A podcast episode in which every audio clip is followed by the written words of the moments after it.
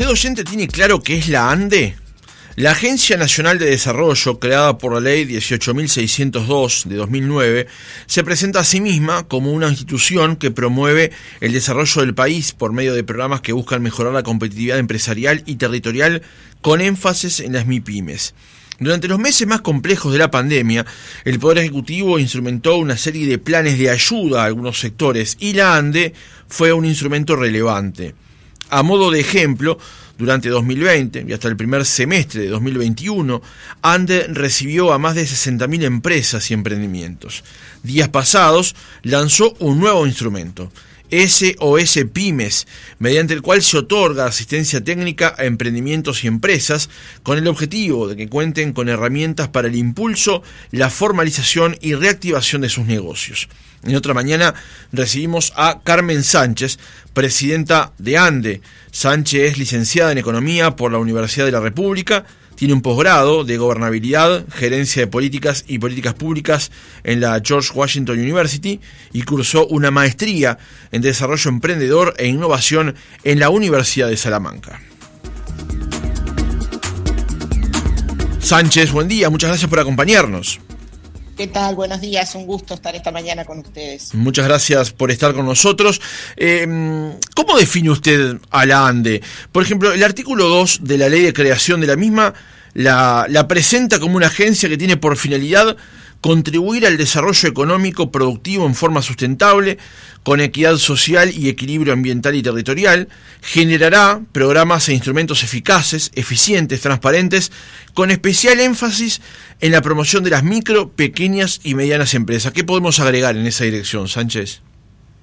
Bueno, la agencia, como tú bien decías, es una agencia este, relativamente nueva, comenzó a funcionar en el año 2016, si bien la ley es un poco más vieja, y, el objetivo es justamente esto, apoyar al microempresario, al pequeño empresario que tiene particularidades, que claramente no tiene muchas veces el apoyo o la espalda financiera como una empresa más grande para contratar sus propios asesores, eh, en general no tiene acceso eh, fácil a fuentes de financiamiento. Entonces, esto es un poco lo que intenta la agencia eh, brindar a ese micro y pequeño empresario, poder acompañarlo en, su proceso muchas veces de creación de la empresa, porque trabajamos con emprendedores y, apoyamos justamente con capital semilla y demás la instalación de un nuevo emprendimiento, o a la empresa que ya está funcionando, apoyarla con distintos tipos de asistencia técnica y también financiamiento de calidad.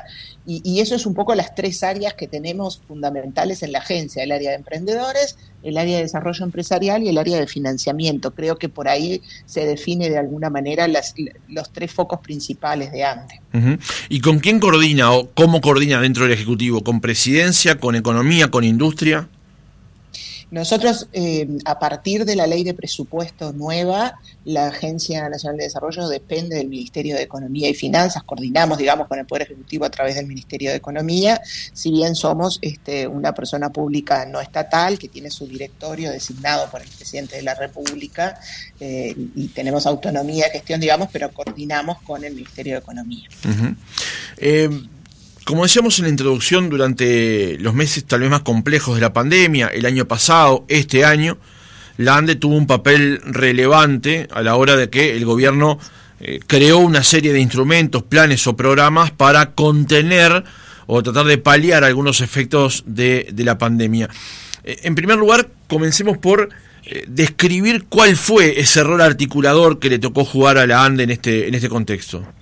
Bueno, esto viene un poco este, también pensado de, de ya previo a las elecciones, inclusive cuando en, el equipo económico que acompañábamos al, presidente de la calle Pou, eh, hemos trabajado ya este tema de cómo abordar la problemática de las pequeñas empresas y desde ese momento eh, habíamos definido, independientemente de la pandemia, que la agencia de desarrollo tenía un rol importante para jugar y que, y que las políticas públicas destinadas a las micro y pequeñas empresas iban a estar en el centro de la política económica. Es decir, esto más allá de la pandemia que nos tocó el año pasado era ya parte de una política de, gobierno que estaba incluido en nuestro programa de, apuntalar y trabajar fuertemente con, las MIPIMES en, lo que tiene que ver con la política pública. Y bueno, y ese era el rol que estaba destinado para la agencia jugar, ser un poco el aglutinador de todas las políticas públicas que, había para MIPIMES y, y, también un poco este, concentrador, ¿no? Y, porque también en este tema había antes este, mucha superposición o, a veces falta de coordinación entre distintos este, institutos o agencias. Eh, cuando viene la pandemia, este, recuerdo el 15, 20 de marzo, este, en alguna reunión con, con, el equipo económico en el despacho de la ministra, eh, donde, bueno, dijimos, ahí ahora hay que canalizar todo a través de la agencia. En ese momento lo que se definió como importante era poderle brindar liquidez a las empresas que no iban a tener por, por la falta de actividad o por la actividad más, más mermada que iba a haber. Aquello que planteaba la ministra de Economía de no apagar el motor de la economía, ¿no? Exactamente. Eh, la idea era que las empresas pudieran seguir funcionando. Un poco lo que te decía al comienzo, las empresas más grandes tienen una espalda financiera para poder soportar un mes de, crisis o un mes con su comercio cerrados, pero el, pequeño empresario, el carpintero, el ferretero que abre todos los días y que necesita todos los días hacer la venta, eh, no tiene una espalda para eso. Por eso nos preocupábamos de poder asegurarle la liquidez que esa pequeña empresa no tenía. Y, ahí se diseñaron básicamente instrumentos de, de acceso al financiamiento eh, tú repasabas este, y el viernes pasado, en ocasión del Día Nacional de la MIPYME, también decíamos, por un lado se otorgaron subsidios a monotributistas MIDES, eh, que en ese caso llegamos a unos 20.000 beneficiarios, también a los trabajadores informales, unos 20.000 beneficiarios, se, entregaron más de 12 millones de dólares. También brindamos unos créditos a tasa cero, que el año pasado fue en, cuatro partidas de 12 mil pesos. Este año, eh, cuando volvió un poco la crisis, este, volvimos a sacar otra con 25 mil pesos. Ahí llegamos a 15 mil empresas aproximadamente y, y fueron unos 13 millones de dólares que se otorgaron en este caso. También estas empresas, las micro y pequeñas, se financian mucho a través del mercado de microfinanzas, pero las tasas de interés a veces en el mercado de microfinanzas no son lo más competitivas para la empresa, a veces son créditos caros para las microempresas, entonces desde la agencia lo que hicimos fue subsidiar la tasa de interés, es decir, decirle a las instituciones de microcrédito, bueno, yo te, te, pago un porcentaje de esa tasa para que el crédito que llegue a la microempresa sea más barato y ahí invertimos 5 millones de dólares en esa en, ese subsidio de tasa. Y después, por último, lo que tiene que ver con los instrumentos de financiamiento, eh, lo que fue el Sistema Nacional de Garantías, que fue una gran apuesta a, de alguna manera a respaldar al sector privado, y el mensaje fue todo lo que el sector privado necesite de crédito y el banco lo brinde, el Estado sale de garantía. Allí se alcanzaron 22.000 empresas, ¿no? Por un valor de... empresas. 566 millones de, dólares. Exacto, fueron más de 800 millones de dólares en crédito, de los cuales el Estado garantiza 566 millones de dólares, que es una cifra muy alta, muy alta eh, en comparación con, lo que venía siendo la historia del SIGA, ¿no? este, el sistema de garantías comenzó a funcionar en el 2009 y en los 10 años de funcionamiento hasta el 2019 había tenido 20.000 operaciones en 10 años y ahora estamos hablando de 22.000 en un año y medio. O sea, realmente fue un, instrumento que tuvo un, un crecimiento muy importante. Y Sánchez, antes de, seguir con esta descripción que me parece muy relevante, eh, ¿cómo se financia la ANDE? ¿De dónde salen los recursos para atender estas realidades? Bueno, en, general la agencia se financia a través de transferencias que hace el Poder Ejecutivo, a través del Ministerio de Economía. El año pasado puntualmente para algunos de estos instrumentos tomamos créditos con organismos multilaterales, en particular lo que hace a los créditos a, tasa cero y los subsidios a monotributistas o a sectores informales fue con Fonplata, que, que es un organismo de, crédito multilateral. Eh, ahí tuvimos una inyección importante de dinero y bueno, y después también a través de, como decía, de transferencias del Ministerio de Economía. Eh, Sánchez, eh, ¿qué respuestas tuvieron desde el sector de las pymes, de las MIPYMES, a estos instrumentos. Le pregunto esto porque nosotros hicimos una entrevista el año eh, a comienzo de este año, cuando se habían tomado algunas de estas medidas, y desde el sector, si bien se recibían con beneplácito, también señalaban que tal vez no eran todo lo que se necesitaba. Cuando ya han pasado seis, siete meses de, de este año, cerrados, quiero decir, ¿qué balance hacen ustedes de las medidas que tomaron?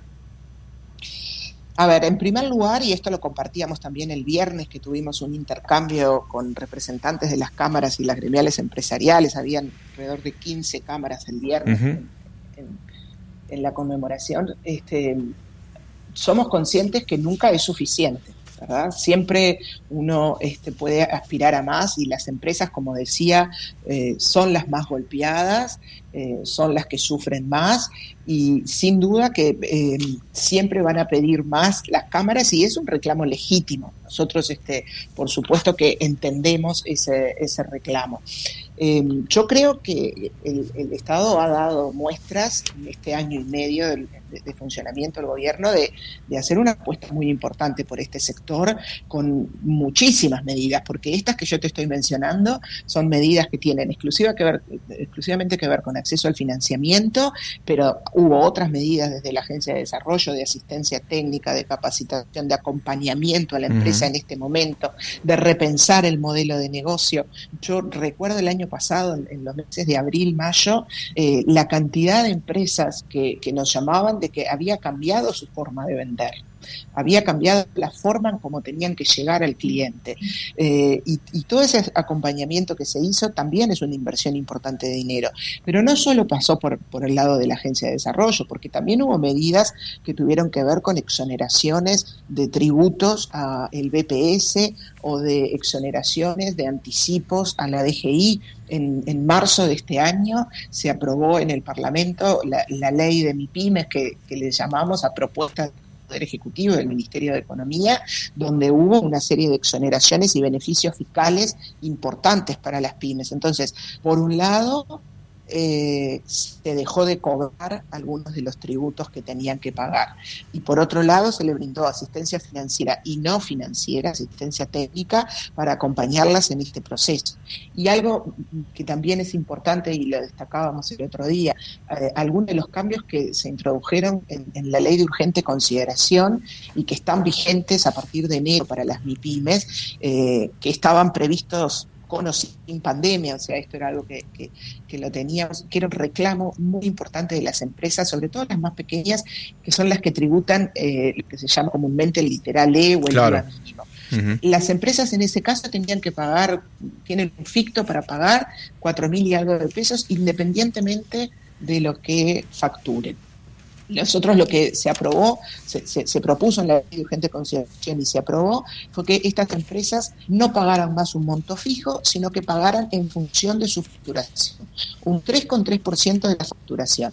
Fíjate si, si, si era importante esta medida el año pasado, cuando las empresas no tuvieron muchas veces actividad, que no tuvieran que pagar un fijo y que tuvieran que pagar cero si no facturaban o 500 pesos si eso era lo que correspondía. Entonces hubo una serie de medidas. Con esto lo que quiero decir es que hubo un, conjunto de medidas que apuntaron a respaldar al sector y a tratar de que no se desarme ese tejido empresarial de estas micro y pequeñas empresas que, estamos convencidos que son el, motor fundamental de la, economía uruguaya. ¿no? Claro, hay que, hay que explicar eh, justamente que el sector de las pymes, de las MIPYMES, son... Eh, ahora no recuerdo exactamente el porcentaje, pero es altamente eh, su densidad dentro del, mercado local, de la mano de obra que, se, que se, se aplica en Uruguay, de que muchas veces empezamos cuando hablamos de empresarios, son aquellas empresas de muchos y muchos trabajadores. La mayoría del sector comercial y de servicios son empresas pymes y MIPYMES. Micro, pequeñas y medianas empresas son el 99% de las empresas de nuestro país. O sea que prácticamente todas, cuando mirás por la ventana, salís a caminar eh, en Montevideo, más aún en el interior del país, y ves un comercio, ves una pequeña industria, es una MIPYME. Eh, emplean, como, vos decías, este, el, el, 67% de la mano de obra de nuestro país trabaja en una MIPYME. Entonces es muy importante y por eso toda esa batería de medidas y instrumentos. Claro. Em, para ir cerrando el capítulo de lo que fue la asistencia que brindó ANDE durante eh, los meses más complicados de la pandemia, desde marzo del año pasado hasta ahora. Ahora vamos a pasar raya, digamos, pero quería hacerle una consulta específicamente por algo que usted mencionó, que es la asistencia técnica. ¿Cómo se entiende, cómo funciona asistencia, esa asistencia que brinda la ANDE? Nosotros tenemos em, distintos instrumentos. Eh, tú mencionabas que ahora lanzamos inclusive porque era una demanda que teníamos de las empresas, el, el SOSPYME o ese, PYME, eh, que es básicamente, por un lado, a través de eh, colegas que, trabajan en la propia agencia que pueden brindar el asesoramiento, como si no también eh, facilitadores que se, se, disponen para que puedan brindar esa asistencia a la empresa. Y tenemos ahí, eh, como te decía, distintos tipos de instrumentos que tienen que ver más que nada con esto de eh, hoy en día, pensando en la reactivación, bueno, cómo reacomodo un modelo de negocio. Cómo antes eh, vendía quizás en, una tienda, en un mostrador, y ahora tengo que pensar indefectiblemente en el canal digital. Tengo que pensar en un e-commerce, una página web o a través de redes sociales que pueda aumentar mis canales de venta, porque hoy el comportamiento del consumidor cambió.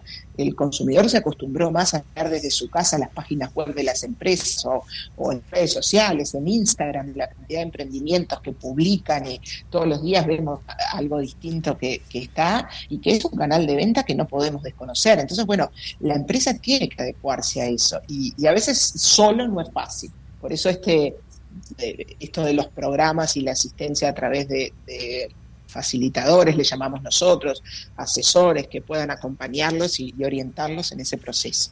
Claro, todo esto ha pasado, eh, no, me voy a poner a filosofar ahora, pero todo esto ha pasado muy rápido y hubo que adaptarse también rápidamente, ¿no?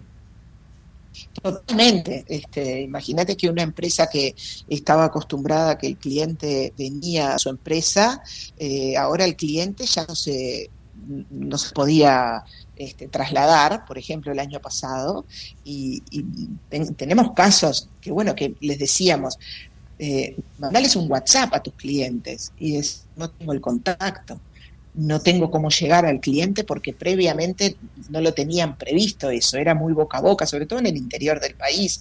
Eh, la venta era muy boca a boca, no, no había una página web, no había un, grupo de WhatsApp o, una lista de distribución a través de, de, mails que le pudiera mandar información de los productos que tengo. Eso a las empresas es un cambio muy importante que, bueno, tienen que eh, apurarse también a subirse a este tren de la digitalización si quieren sobrevivir, ¿no? Eso también es cierto. ¿Cómo es el trabajo de ANDE justamente en el interior ahora que lo menciona, Sánchez? Bueno, nosotros, eh, la verdad que desde que comenzamos hicimos una apuesta muy fuerte a todo el país. Eh, el año pasado, cuando recién arrancamos y, cuando tú recordarás, abril, mayo, eran conferencias de prensa todas las semanas y siempre con medidas nuevas y demás, la preocupación era cómo llegamos con estas medidas a todo el país, porque eh, la gente tenía que, las medidas estaban y estaban buenas, pero si la gente no se enteraba no servían de nada. Entonces ahí tuvimos una primera preocupación y hicimos una red eh, con centros comerciales de todo el país, con oficinas de desarrollo eh, de, de, las intendencias de todo el país. Llegamos a tener más de 100 instituciones en esta red de atención, donde había reuniones semanales contándoles de todas las medidas, llevábamos a gente de BPS, a que había participaba del Zoom y les contaba las medidas de BPS, eh, directores del Banco República y contaban créditos blandos que tenía el Banco República, es decir, trasladarles de primera mano al centro comercial de Sarandí del G cuáles eran las medidas para que ellos pudieran asesorar a sus empresarios locales. Y eso derivó en, en una propuesta que eh, nos embarcamos este año de conformar centros de atención a pymes en cada uno de los departamentos. Ya tenemos este, unos cuantos funcionando y el objetivo es terminar el año 2021 con un centro pyme en cada uno de los departamentos del país, que no es más que esto, un lugar de atención a la empresa en, en, cada uno de los departamentos del país y que pueda tener cerca, de primera mano. Nosotros somos este, estamos convencidos de que no se puede eh, gobernar o diseñar políticas desde Montevideo. Yo en este momento estoy en Ciudad Vieja, en la oficina de la agencia, yo no puedo saber lo que está pasando en Bichadero, una pequeña empresa. Eh, hay que estar allá, eh, o lo que pasa en Paysandú. Eh, hay que estar en el lugar, en el departamento, y por más de que nosotros salimos y recorremos, eh, no es lo mismo, siempre volvemos. Entonces, este, esta es la idea, tener puntos de atención en cada departamento para que la empresa pueda acercarse y tener todos estos asesoramientos que nosotros brindamos, pero cerca, digamos, en su territorio. Sánchez, le traslado una pregunta que nos ha llegado recién por, por WhatsApp, que es eh, si no, no se pisan o si se complementan tareas que hace ANDE con la Corporación Nacional para el Desarrollo. Yo entiendo que son cosas distintas, pero está bueno que usted lo explique, porque a veces como los nombres pueden parecer similares, pero sus tareas son diferentes.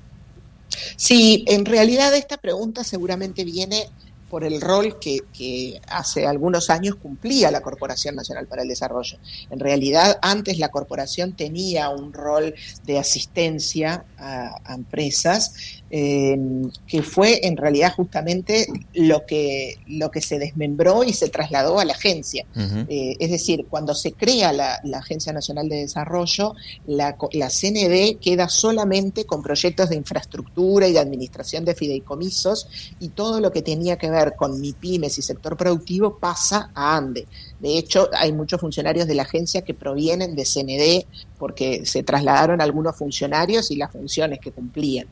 Eh, de todas maneras, aprovecho esta pregunta porque también algo que, hoy te comentaba al pasar, eh, habían también a veces duplicación o falta de coordinación, por ejemplo, con INEFOP en el territorio, o por ejemplo, eh, con la ANI. Eh, o con algunas otras instituciones que podían también brindar servicios similares. Y justamente lo que hicimos el, año pasado fue eh, hacer mucho énfasis en esta coordinación. Eh, INEFOP como Instituto de Formación Profesional se, concentra y trabaja mucho ahora en todo lo que tiene que ver con formación para el empleo, en capacitación, en formación del talento humano para poder tener mejores este, posibilidades de trabajo. Y la agencia trabaja más a nivel de la empresa y no tanto de la persona o del trabajador. Eh, entonces, tratamos justamente de buscar especificidad. La ANI, por ejemplo, está bien enfocada en todo lo que tiene que ver con innovación, con ciencia, este, con investigación. Eh, entonces, eh, justamente, y cuando tenemos algunos programas que pensamos que pueden estar en el borde, entre INEFOP y ANDE, por ejemplo, lo primero que hacemos es llamar a INEFOP. Eh, hace poco tuvimos una reunión con el consejo, el, directorio de ANDE y el consejo directivo de INEFOP, que participan cámaras empresariales, el PIT-CNT y demás, porque nosotros estábamos por lanzar este instrumento SOSPYME y les dijimos, miren, tenemos esto y, sabíamos que ellos estaban pensando algo similar, entonces, bueno, antes de lanzarlo vamos a coordinar, ¿no? Este, eh, esto de los centros PYME en todo el país que, estamos abriendo, eh, dijimos, bueno, ¿Cómo, articulamos en el departamento INEFOP y ANDE para no hacer lo mismo? Los recursos son pocos y, necesitamos de alguna manera hacer un mejor uso de esos recursos. Sí, eso es fundamental. Ahora, no, voy a responder por usted, pero me imagino que eh, cuando hablamos de que tal vez haya superposición de eh, acciones o demás o de institucionalidad para trabajar en el tema, cuando hablamos de un sector que ocupa o que tiene el 67% de la mano de obra del país y el 99% de las empresas, es bueno atenderlo de la forma más amplia posible, ¿no? Sí, pero eh, es verdad lo que tú decís. Ahora, eh, el, meter muchos recursos juntos y descoordinadamente no necesariamente significa que, que, lo atiendo mejor.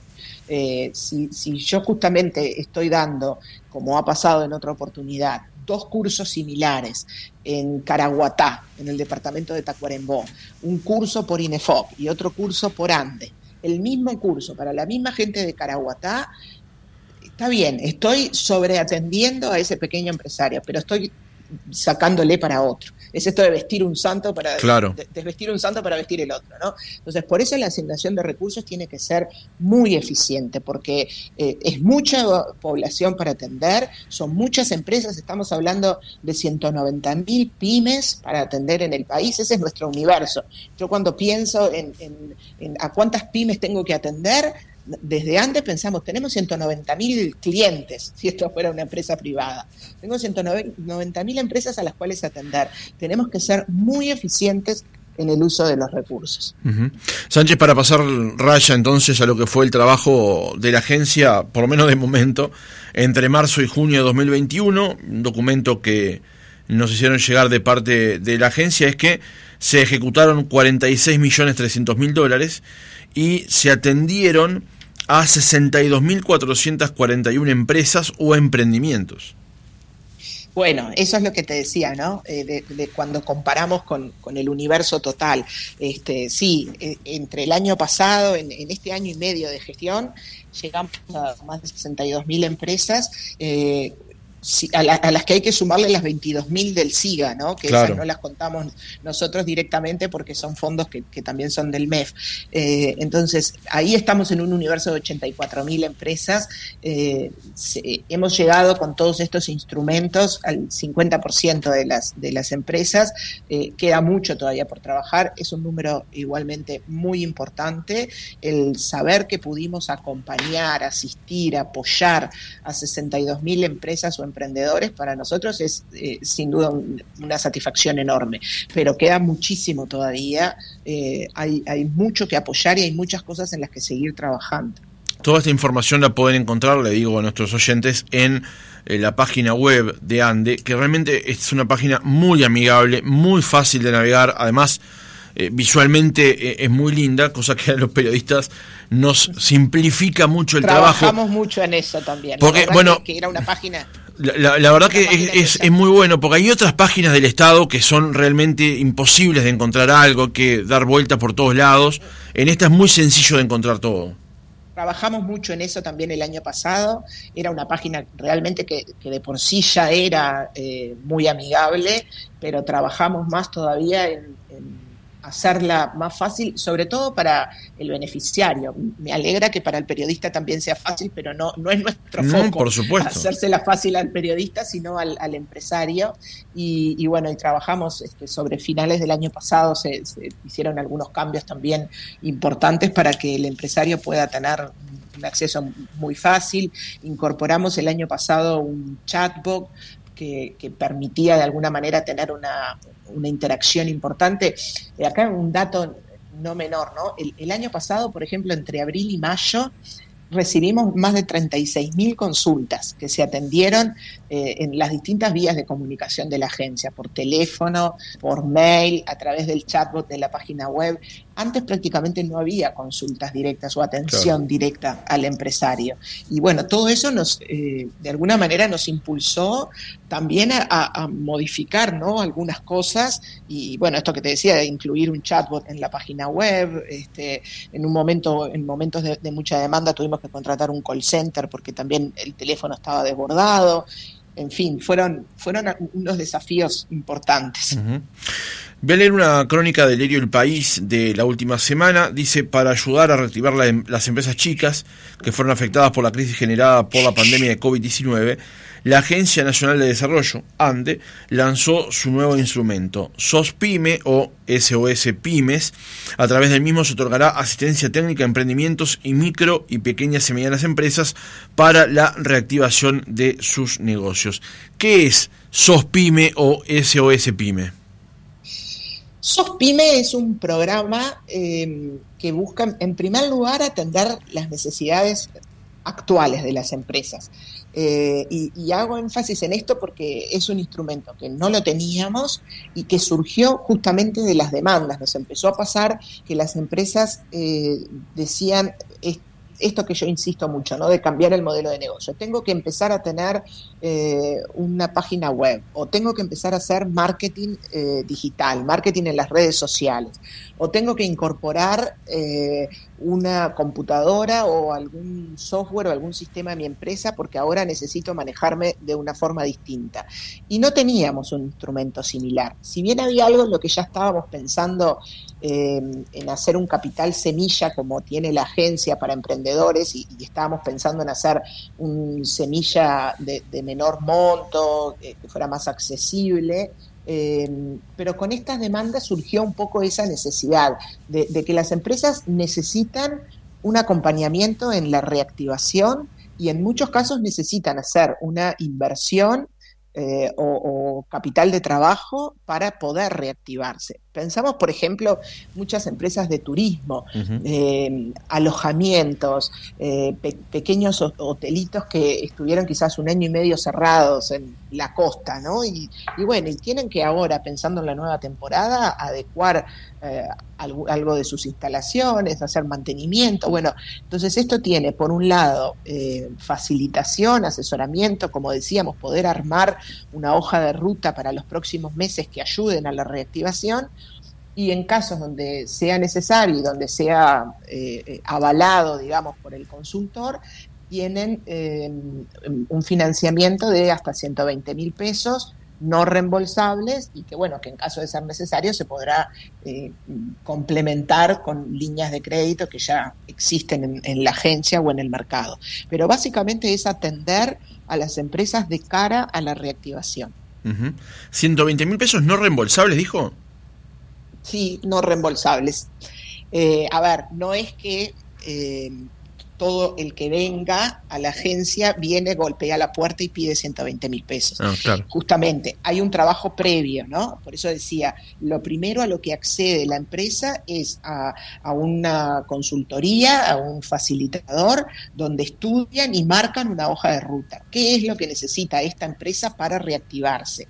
¿O qué es lo que necesita esta empresa para eh, ayornarse a una nueva realidad? Y ahí pasa por un comité, por supuesto, donde se define si, si se justifica, si corresponde o no, y en caso de que sí corresponda, tienen acceso hasta 120 mil pesos para hacer ese, esa adecuación o esa reactivación que se necesita. Sí, en el punto 2 de la presentación del documento dice, en los casos que se considere pertinente, se financiará con recursos económicos la implementación del plan puesta en marcha, reactivación o formalización realizado en la instancia de asistencia técnica. Vuelvo a la crónica del país.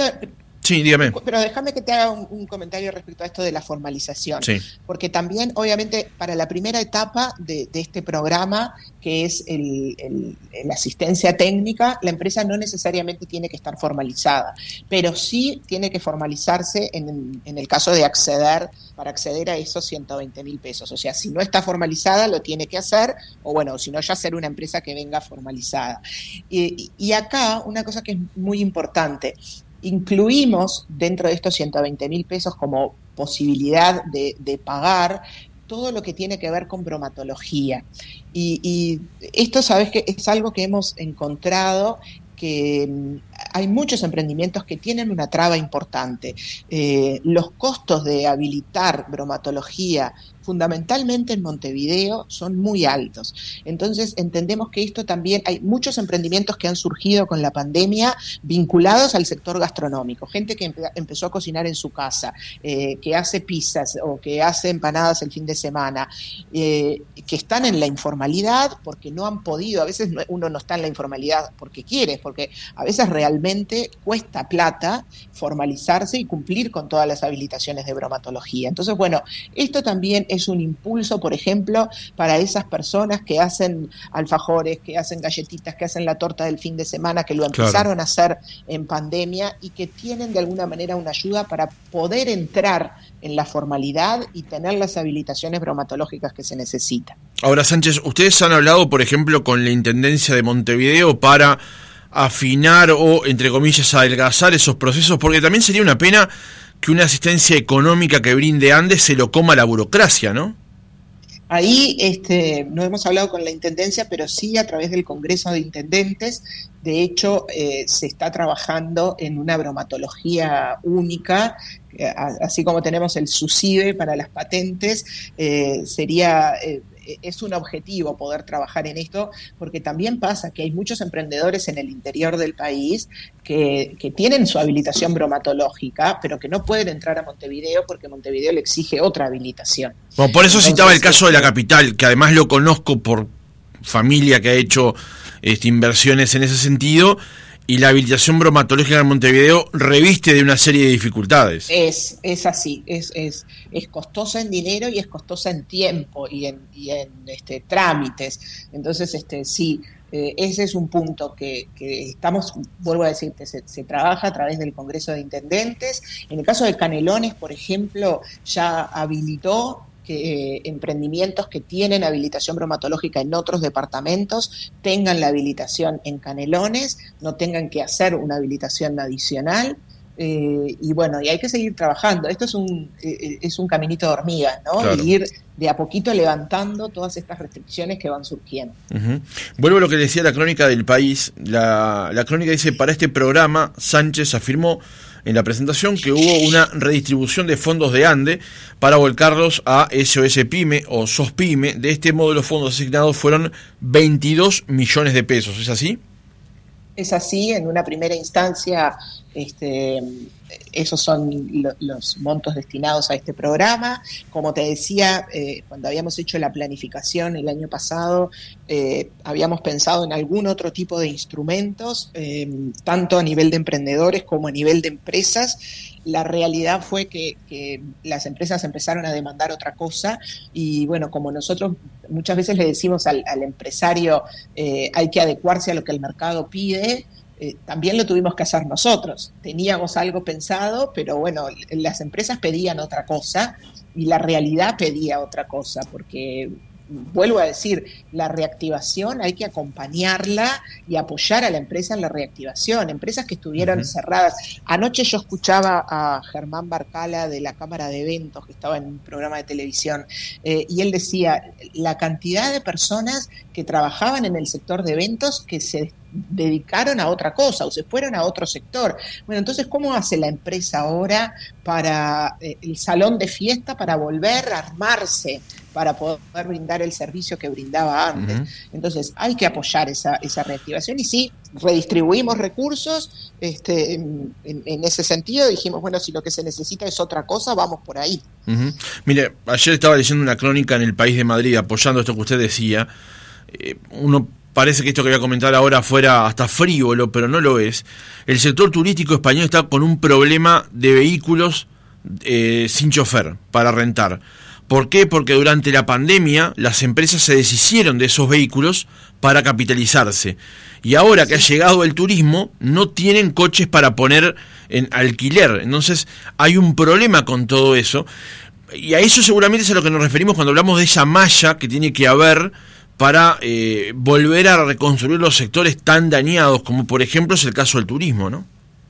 Totalmente, totalmente. Eh, ¿Cuántas empresas empezaron a vender? Te, digo, por ejemplo, este, em, vinculado a los eventos que, hemos estado mucho en contacto, eh, fotógrafos, eh, sonidistas, empezaron a vender todo lo que tenían, sus parlantes, todo para, que, armaban una discoteca para hacerse de capital y poder trabajar, vivir durante estos meses. Entonces, bueno, ahora hay que reconstruir de vuelta, ¿no?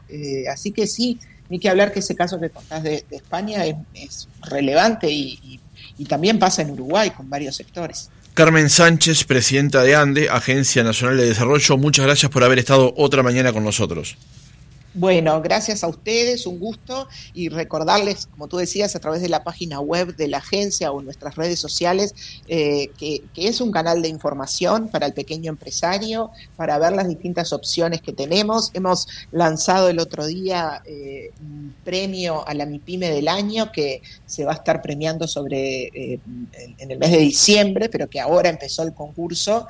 Este, es la primera vez que se hace en Uruguay y, y bueno, estamos muy entusiasmados informados. También en la página web pueden chequear esa información, postular a sus candidatos. Eh, eh, estamos siempre con cosas nuevas, así que invitarlos a que nos sigan en las redes o, ver en la página web los distintos instrumentos y, y acciones que estamos desarrollando. Gracias Sánchez, buenos días. A las órdenes, buen día.